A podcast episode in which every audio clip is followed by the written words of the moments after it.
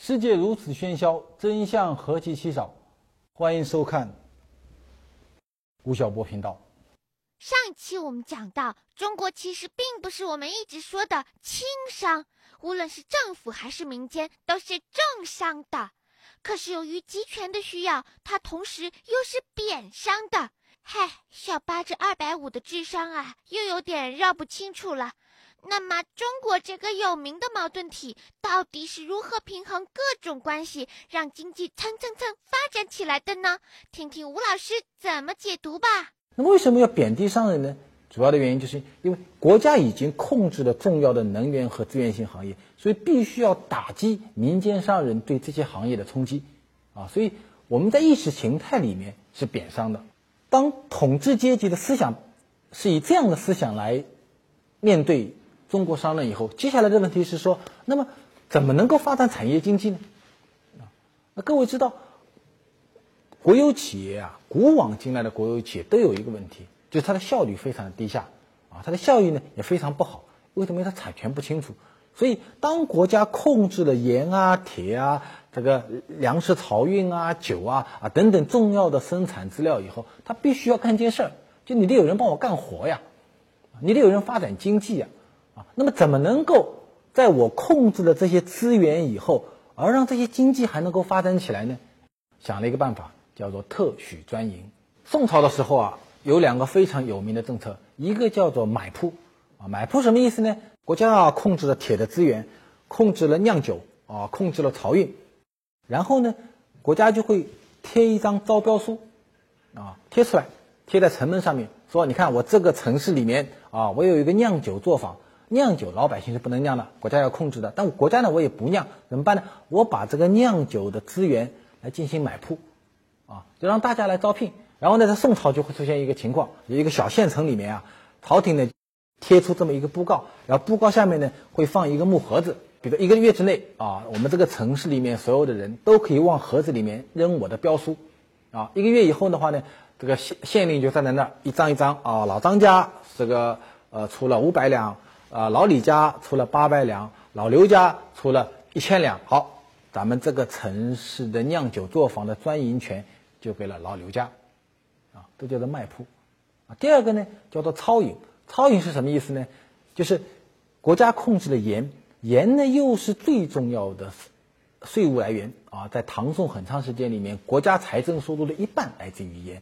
那盐呢，它又不是到处都可以弄的啊，比如说海盐，在某些。沿海的地区可以做，比如说井盐，在四川的某些地方可以做井盐；比如说有些是池盐啊，在淮河在淮河地区和山西的某些地方可以做池盐。这盐场啊，是国家把它控制住。然后呢，这些商人老百姓可以花钱啊，比如说花四百两银子可以买一张盐钞啊。然后这个拿了这个盐钞以后呢，你去某一个地方去取盐，然后这盐取来以后呢，国家又指定你说，哎，你只能够卖到上海去，卖到苏州去。我们把钱叫做钞票，就这时候来的，就从宋朝的这个盐钞来的。所以国家是通过买卖这些特许经营权的方式来获得财富啊。所以买铺和盐钞到后来一直延续了很长很长的时间。然后呢，到了明清的时候啊，就专门另外有了个名字叫做窝本，然后就窝窝头的窝，一本书的本啊，就朝廷颁发一个呃特许经营的一个证书给到你。然后呢，你拿了这个证书以后的话呢，你就可以世世代代从事某一个特许的行业，啊，所以这个是国家在控制了盐铁以后，与商人之间达成的某一种契约，啊，就是中国历史上延续了很长时间的叫特许专营制度。各位，在特许专营制度之下，就形成了一种非常具有中国特色的商业环境。这个商业环境最大的特征是什么呢？是不公平，啊，因为政府高高在上，它控制了能源和控制了资源，然后以特许专营的方式给到下游的这些自由的商人阶层，啊，所以这样的环境里面呢，就出现了非常鲜明的中国式的商业环境，啊，有三个特点。第一个特点呢，就是寻租空间非常的大，因为资源啊是掌握在政府手上的，政府是谁呢？具体的就是某一些官员。那么这些官员给谁呢？是由他说了算的。那就前面比如说这个买铺那件事情，朝廷在县门县衙门口放了个木盒子，大家往里面扔东西，啊，那当年也没有电脑，也没有很多什么什么监控的设备。那么这里面的这些，到底是老刘家这个三三三百两，老李家的六百两，老刘家的一千两，到底是金额到底是多少呢？那个唱票的人，他有没有他的这个把这些资源给到他的这些亲戚啊、朋友啊相好呢？啊，这就是个大的问题啊！所以所有的商人想要获得我们这个县城里的这个酒的专卖权的话，他必须要跟县里面的主管人员怎么样去进行勾兑，啊，就形成了一种。一种非常腐败的一种寻租的一种官商环境。第二个呢，就是官商勾结。历朝历代，中央一旦要集权的话，它必须要控制垄断资源。当它资源被控制以后，那就一定会出现国家主义。那么，当国家主义出现以后，这些企业、这些资源需要给到某一些人，那么官商之间一旦形成勾结，就会出现叫官商商业主义，或者叫做官商资本主义。啊，所以中国的。官员和商人永远有扯不清的关系啊，所以这个也是中国商人，在历史上一直到今天为止非常悲哀的一个地方啊，是因为你这个环境不对啊。我们说有什么土壤长什么花，什么土壤开什么花，屁股决定脑袋瓜。嗨，不好意思，脑洞又开了。啊，就你这个土壤啊，是一个罪恶的土壤，是一个存在着很多曲折的、很多血腥的、很多不公平性的土壤，所以呢，它开出来的花呢，就会开出一朵恶之花。那么第三个呢，就是政府缺乏契约精神。你看，我政府高高在上，几乎掌握了这个国家所有的资源，当我面对商人的时候，我根本是不需要有契约的，对不对？我给你，我就给你；我不给你，我就是不给你。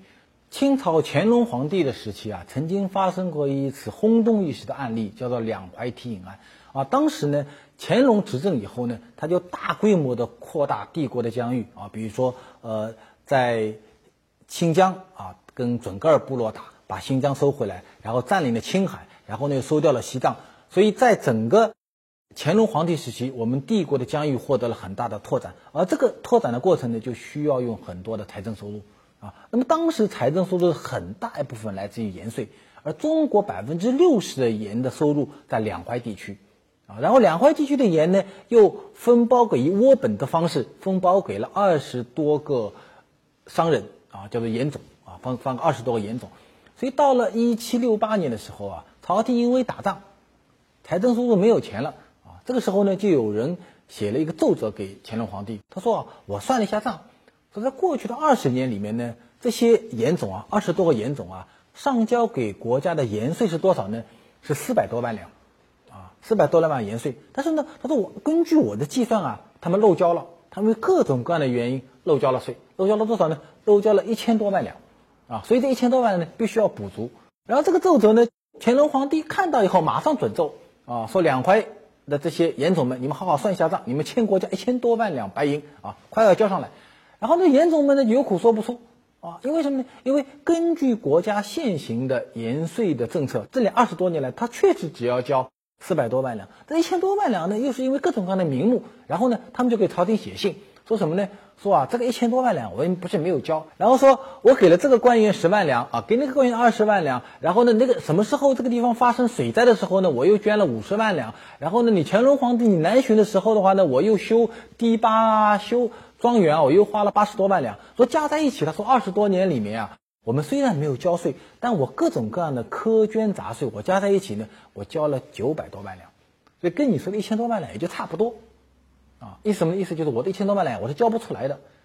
乾隆皇帝看到说你不交对不对？也挺好，你们都到北京来，二十多个严总啊，就一一的被抓到北京去了，被拷打，被关押，然后怎么办呢？在北京开会，啊，最后面签订了协议，说这样。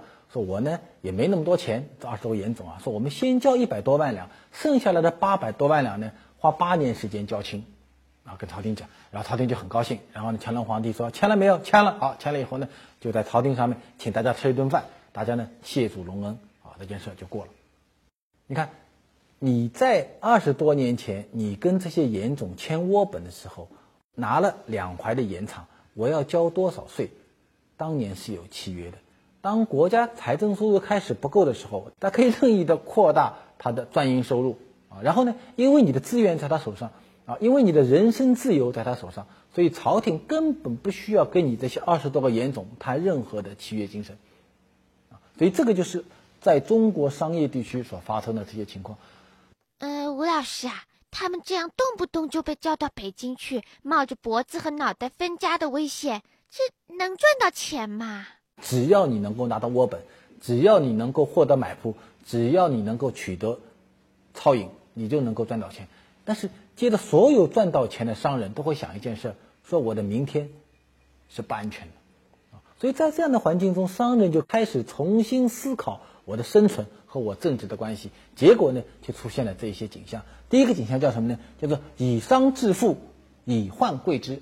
就是当我因为经商而赚了很多钱以后，接下来我就想一件事：说那我明天还能不能够赚到那么多的钱呢？那么当他想到这个问题的时候，他就有两个办法。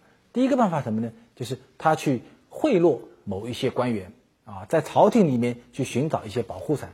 第二个办法呢，就是拼了命的培养自己的孩子，让自己的孩子能够考中科举，能够当上大官，然后在朝廷里面呢有一颗保护伞。所以，无论是你请人家，还是你把自己的儿子培养起来，那你都需要一顶保护伞啊。所以，官商勾结的这样的一种氛围，历来就形成了。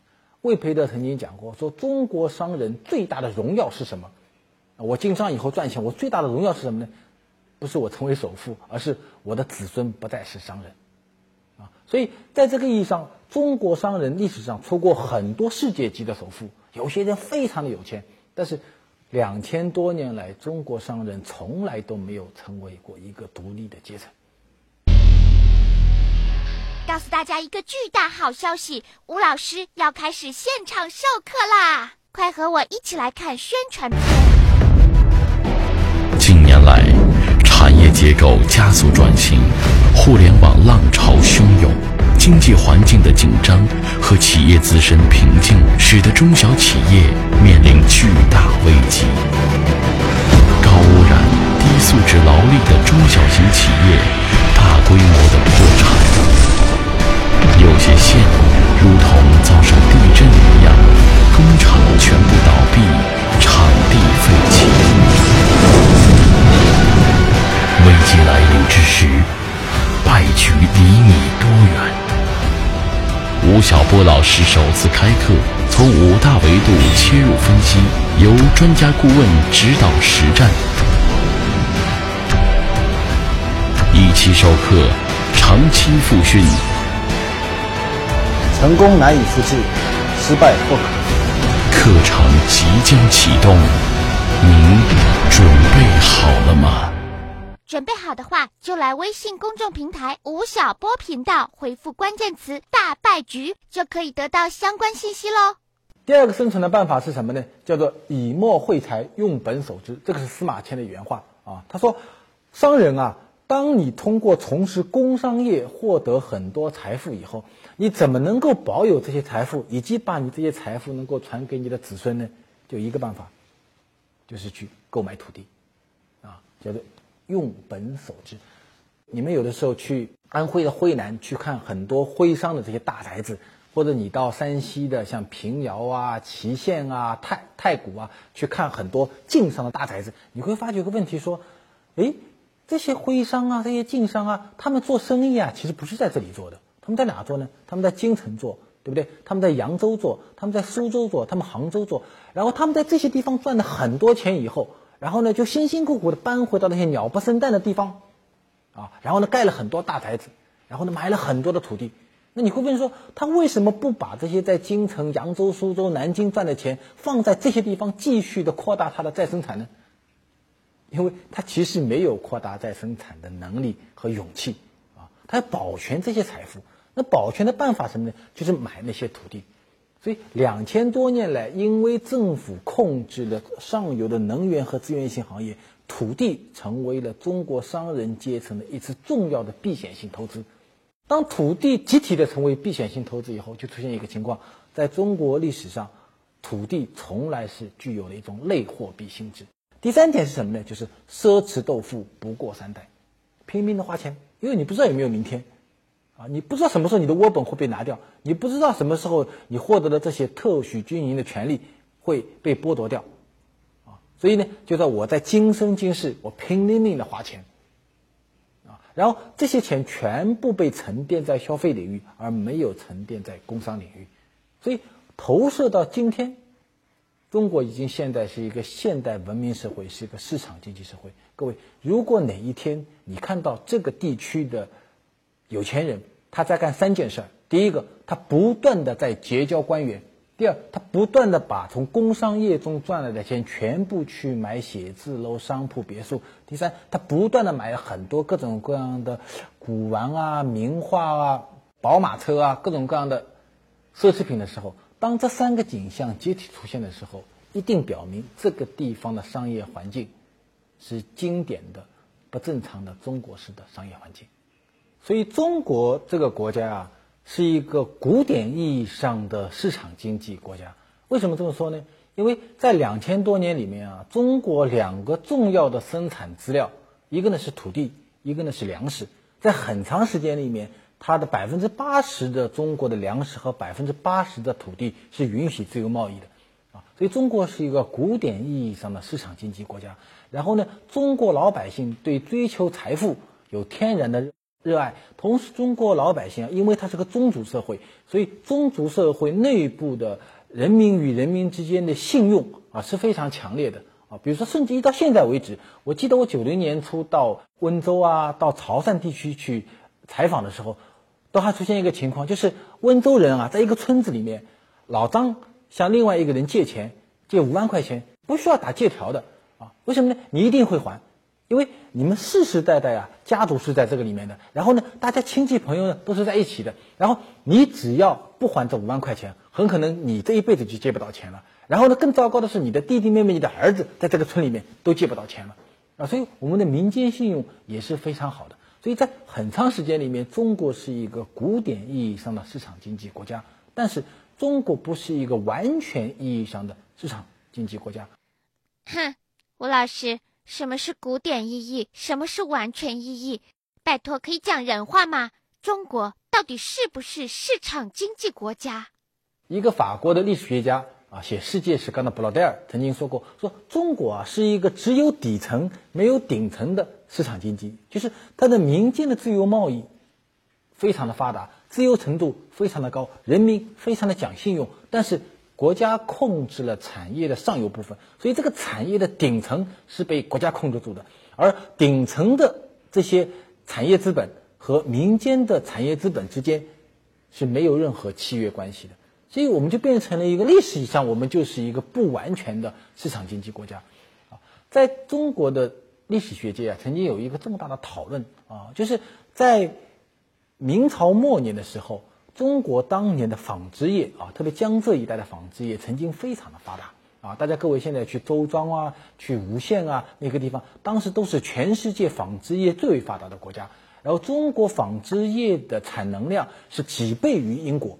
那么同时在那个时候呢，英国呢刚刚爆发了工业革命啊，所以有些经济学家啊。从这个生产力的发展角度来说，说哎，说中国啊，曾经在明末清初的时候，曾经出现过资本主义的萌芽，这是一种观点。但是呢，有另外一批学者认为说，虽然江南这一带的棉纺织业非常的发达，甚至你的生产能力、生产水平和英国也差不多，但是他们认为说，在中国这个地区是没有诞生资本主义的。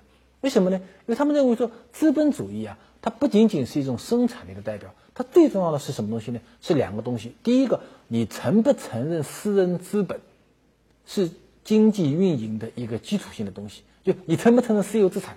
第一个，第二个，在这个区域里面，所有的生产资料是不是用市场化的方式来配置的？就是商品的流通和资源的流通是不是处在一个自由市场的环境下？如果这两个不是的话，OK，你即便是个市场经济的状态，但你不是一个资本主义。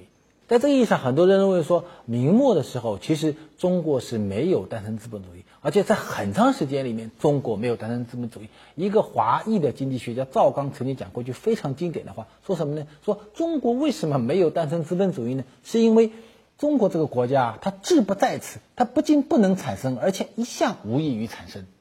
啊所以，这个是中国和西方在资本状态下的一个最大的区别，也是中国商人和西方商人在资本意义上的一个最大的分野。很多人说我只会插科打诨。作为一个学富五车的主播的助理，我要来证明我是非常靠谱的。每周四，我都会把吴老师口述推荐的与当期视频相关的书目一字一句整理成文，发布在微信公众号“吴晓波”频道上。还在等什么？快来拓展阅读吧！还有，还有，还有，八九零会很努力的争取更多购书福利哦。一般人我不告诉他。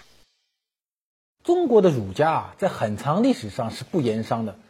董仲舒讲叫正其义而不谋其利啊，甚至呢，他觉得从你的嘴巴里啊讲出商业、讲出金钱啊、讲出赚钱这件事儿，都是要刷天天要刷好几次牙的啊，不耻于此的啊。然后呢，儒家认为说，商业在国民经济的发展中不是主要的，主要的是什么呢？第一，要发展农业；第二，对老百姓来讲呢，要轻富薄徭，要垂拱而治啊。所以。经典儒家对商业、对商人本身就有很大的一个蔑视，而且他们认为说什么呢？说这个国家要稳定，这个国家要繁荣，只要实现商弘扬讲的那句话就可以了，叫做“民不依附而天下用尧”。所以在很长时间里面，中国的思想界。从来没有思考过一个问题，就是怎么能够还中国商人一个正当的地位？怎么能够发挥财富在国民经济发展中的正当的一个作用？怎么来反思国有资本在国民经济中所扮演的一个重要的角色？在很长时间里面，中国的思想界是回避这个问题的，是从来不讨论这个问题的。一直到什么时候呢？一直到中国成为了东亚病夫，一直到工业革命的曙光开始冲击这个古老的农耕帝国的时候。中国开始有一两个思想界开始反思这个问题，说国家为什么需要控制那么多的生产资料？商人为什么一直处在产业的中游和下游呢？民国初年，北京大学的一个青年教授刘师培，终于在他的论文中开始涉及到这个非常敏感的问题。他研究的结果是什么呢？他说：“垄断天下之利源，以便其专制也。”政府为什么要控制重要的生产资料和能源呢？为了控制国家的命脉。但是刘师培说，当国家开始控制了这些资源以后，你必须还是要把这些资源通过特权的方式授予给一些有钱人。结果呢，这些有钱人因为国家的授予而获得了财富，而他获得财富的同时，其实国家拿到的是小头，老百姓呢被大量的剥夺。所以他认为说，这一套由国家专营、国家控制关键性生产资料的这套思想。是反动的，是需要进行反思的。这已经是两千多年后，二零一零年代前后，中国终于有思想界的人开始反思这个问题。那么到民国的时候，在很长的时间里面，中国的商人阶级开始意识复苏，开始觉得自己是一个逐渐独立的一个阶层。而在这个阶段中呢，国家政权和商人之间的冲突仍然非常的严重。在一九四五年的时候啊，抗日战争结束了。蒋介石呢，带他的国民政府从重庆开始回到了南京啊，开始重新统治这个国家。在那个时候啊，整个中国百分之九十的工业基础是在哪儿呢？是在日本人所控制的东北地区和华北地区，以及汪精卫政府所控制的华东地区。那么蒋介石政府从重庆回到南京的时候呢，就开始接收沿海地区的几千家的工矿企业。当时啊，就。在决策层就发生了一次重大的争论，啊，一派意见认为说什么呢？说你看这个几千家企业啊，是中国工矿企业、中国工商经济的命脉啊。那么当国民政府把它收过来的时候呢，你应该怎么办呢？你应该把这些企业啊还给老百姓，还给自由市场啊，让老百姓啊，让中国的商人阶层能够控制这个几千家的工矿企业。那从此呢，中国就可以变成一个自由竞争的资本主义的国家。另外一派意见呢，特别以宋子文为代表的财政部认为说什么呢？说这个不行的，啊，说这两千多家企业啊是国之命脉，所以国家必须要控制这两千多家企业，特别是那些特别好的企业，更加不能够给民间资本，啊，只有这样呢，国家的财政收入才能很大，这国家呢才能够变得很稳定，啊，这两个思想啊进行了重大的争论。吴老师啊。那个看上去好美好美的设想是无名人士提出来的，那个看上去好残酷的设想是老虎是怎样开外挂的那一期的男一号宋子文提出来的。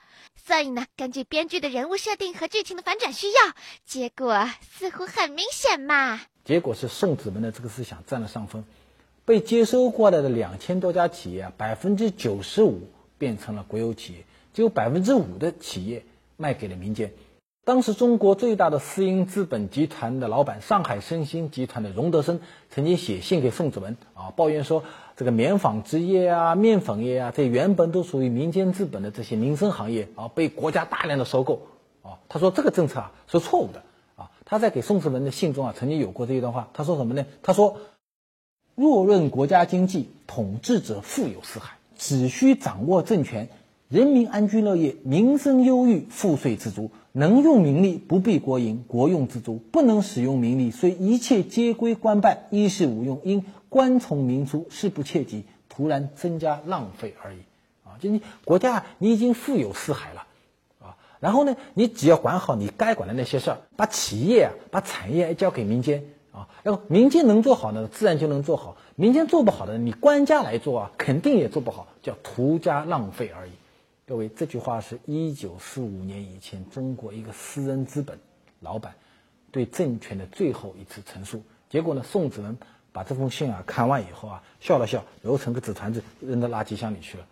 所以，为什么到了国共内战时期，很多资本家没有跟着蒋介石坐的轮船逃到台湾去，而愿意留在大陆呢？是因为在国民政府晚年的时候。他实行的是一种非常严酷的压抑民间资本的国家资本主义道路，所以大家对他就非常的不满啊，希望改朝换代以后呢，能够有一种新的气象的产生。所以在两千多年里面，中国的商人阶层一直别别扭扭，在中国历史发展的这一出大戏中扮演了一个非常不起眼的角色。但是你知道，中国工商文明的发展，这个国家那么多的就业人口，国家那么多的税收，靠的是谁呢？就是靠的这些被压抑的商人。到今天的中国，是中国历史上私人资本集团最为蓬勃的时候。到去年底啊，根据我们国国家工商总局的数据，就是年营业收入在五百万以上的这个私人企业多少家呢？有一千零六十八万家。个体工商户有多少呢？有四千六百万，加在一起五千万人。这五千万人是一九七八年以后一个一个长出来的中国的民营企业家阶层，也就是所谓的中国的有产阶层。所以，中国到今天已经是全世界拥有有产者人数最为庞大的国家。那么，今天面临的问题仍然跟两千多年来从汉初开始到。民国晚年的荣德生所面临的问题一样，就是中国商人怎么来面对当前的中国的政治环境，怎么样在现在的这样政治环境中能够获得更大的财富和保全自己的财富呢？很可悲的是，这两千多年这个问题到现在还是一个问号。建设正常平等的政商关系是中国现代化的终极命题之一。